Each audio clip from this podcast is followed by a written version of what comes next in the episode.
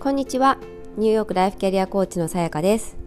皆さんお元気でしょうか？えーと、ここ数回というか2回かな？あの曲を変えてみたんですけれどもいかがでしょうか？ちょっとですねあのずっと同じ曲を使っていたので違う曲も使ってみようかなと思って今試してみているんですけれどもあの最初に使った方があのちょっとヒーリングヒーリングぽくて良かったっていうコメントをくださった方がいらっしゃったのでしばらくそっちを使ってみようかななんて思ったりしています。えーと、今日はですね、えー、過去の私に伝えたいこと、えー、3選ということでですね、えー、まあ私が今コーチをやっている中で多分すごく大切な考え方のもとにもなっていたりあとはあの私自身がそれをもっとうん、早くに習得して理解していたらもっとこうあの早くに人生を謳歌できたというか楽しめたし自分のことも好きになれたんじゃないかなと思っていることを、えー、3つご紹介したいと思います、えー、まず1つ目はですね自分の価値を知るということです。やっぱりどこかずっと自分というものはとても不完全な、まあ、人間で、えー常にこう向上していかなければいけないもっと良くなっていけないかなければいけない今ではまだまだ不足だっていう考え方がすごく強かったなと思うんですね。で若い時っていうのは、まあ、そういう気持ちでどんどんこう吸収をしていって、えー、と学んでいくという意味ではいいと思うんですけれども同じことをするのでも今すでに自分はその人としてもうすであのすでに素晴らしいんだっていうふうな気持ちを持つこととあのいや私はなんかなんだろうな欠陥だらけで欠点だらあのがたくさんあってあのあまり価値のない人間だ人に価値を生み出せていない世の中に価値を生み出せていないっていう風な考え方をするした上で学んでいくのと全然違うと思うんですね。でそこの感覚って私本当にうーん会社辞めた後も人に認められなかったら意味がないんじゃないかってやっぱり思ってたんですよ。なぜかというと私たちは一人で生きているわけではないのであの私たちがやることとかあの私たちの存在っていうのは多かれ少なかれ誰かの影響をに誰かに影響を与えるわけですよね。だからそういった時になんかこうあの自分で自分をに OK を出すっていうことはとてもこう自己中なことであんまりこうなんだろう何か人の役に立たなきゃいけないでしょって思っていたんですよ長らく。なのでその感覚を持っている方はきっとたくさんまだまだいらっしゃるんじゃないかなというふうに想定しているんですけれどもあの、まあ、頭で分かっていてもね本当の意味でそういうふうに感じられるかどうかっていうところがまた別だと思うので、まあ、本当の意味でそれが今もしきれていない部分はもちろんあるんですよ。だけどあの過去に比べるとだいぶそれができるようになったと思っていてそれができるとできないとでは本当に違うなというふうに思うので、えー、自分の価値をちゃんと知るっていうこと認識するっていうことは、えー、伝えたいことかなと思います。で2つ目は、えー、答えは自分の中にしかないということですね。でまあ、これコーチングの基本的な考え方でもあるんですけれども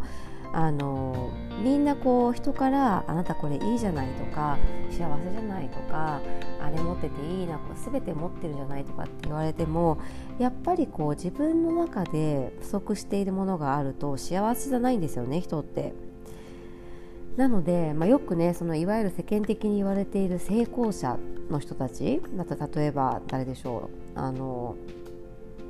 ちょっとパッとでパッとトム・クルーズで 出てきたのでトム・クルーズって言いますけどトム・クルーズとか、まああいうハリウッド系のその、まあ、すごい大活躍してる人たちっていうのはこう見た目もよくってなんとなく人格者に皆さんも大変な思いしていてなっていてとかでたくさんお金を稼いでいて家族がいてなんか豪邸に住んでいて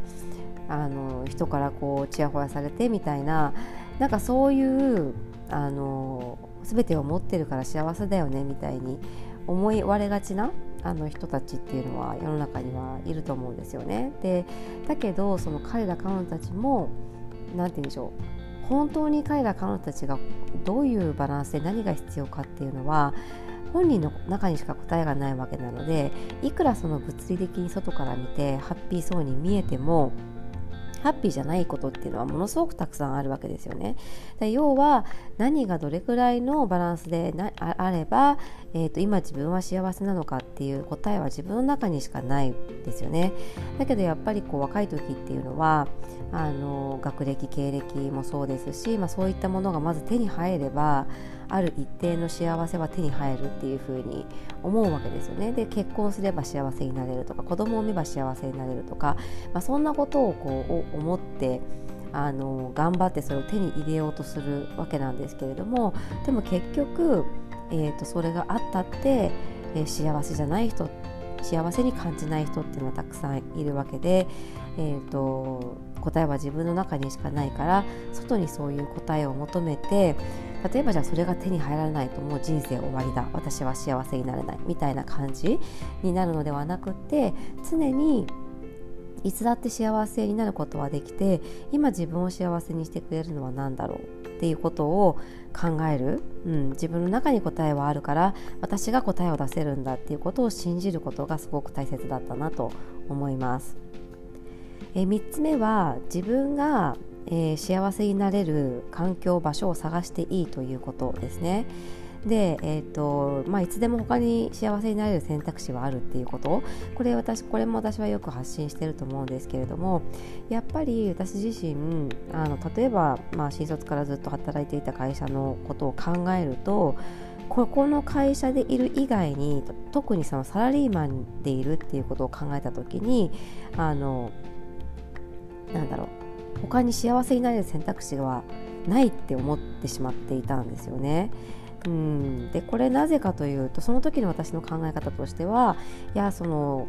まあ、社内でしか通用通じない社内言語とか社内文化みたいなものってあるじゃないですか。でそういうのをやっぱり積み重ねていろいろ立ち回り方とか情報を知っていることがこう長年いるバリューでもあると思っていたので違う会社に行ってしまうとそれがリセットされてしまうというふうに感じてた部分があったり、まあ、そもそも別にそこまで会社が嫌いだったわけそこまでというか会社が嫌いだったわけではなくて会社自体は別に好きでしたしあのすごくいいところもたくさんあったので、まあ、自分が今抱えているような不満っていうのはこの会社が原因というよりはあのもう少しこう日本社会とかそういったところに原因があるのかなと思っていたので例えば他の日系企業に行ったとしても同じようなことがあるんじゃないかとかで今その会社にもう15年ちょっといればまあ耐え耐えることはもちろんできているからなんて言うんでしょうねいるわけですよね。だからこう今自分が抱えている不満っていうのは他に行ってもあるし別の不満がまた出てくるんじゃないかみたいなこと、うん、であったり、まあ、あとはもともと入りたいと思って入った会社だったのであのーうーんなんて言うんでしょうね。ここであのどうせサラリーマンでいるのであればここでも積み上げてきたものをこのまま積み上げていく方が、えーと、いいというふうに思っていたところがありました。でも実際に会社員を辞めて今は本当にもう、うん、多分二度と会社員に戻ることはないと思うんですよね、うん、でそれ今のここの私が得られているあの幸せさであったり感謝っていうのは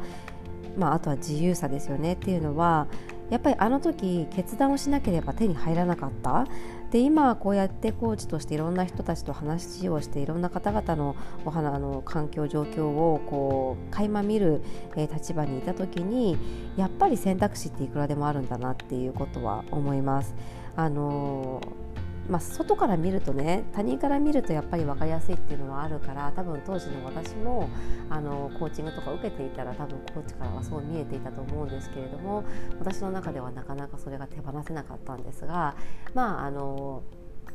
うんすごく本当にいくらでも選択肢はあるし当時私が当たり前だと思っても何も嫌な嫌な風にも思っていなかったことで今考えるとありえないなって思うことってめちゃくちゃたくさんあるんですよね。うん、だからあのまあ別にあのああそこに居続けたいつら居続けたでそれはそれで私はそれなりの幸せを得ていたと思いますし、えー、っとそれが間違いの選択だとは全く思わないですだけど別の選択をしたからといってあのもう幸せになれないわけでもないしもうそこで得たかったものが一生得られないわけでもないんですよだからそこはもう本当にあの割と早めの段階でなんかこうもっと本当の意味で知っていられるとよかったなというふうに、え、思っています。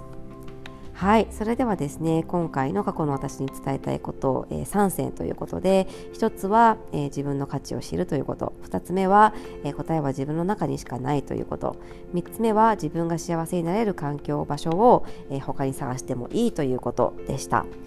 いかがでしたでしょうか？あのー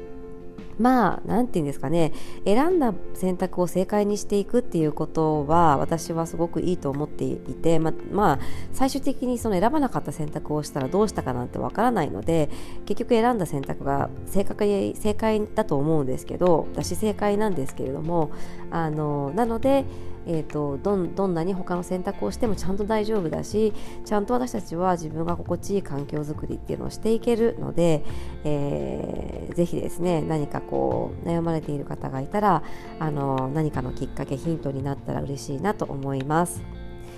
えー、それではですね今日も最後まで聞いてくださってありがとうございました、えー、また次回お会いしましょう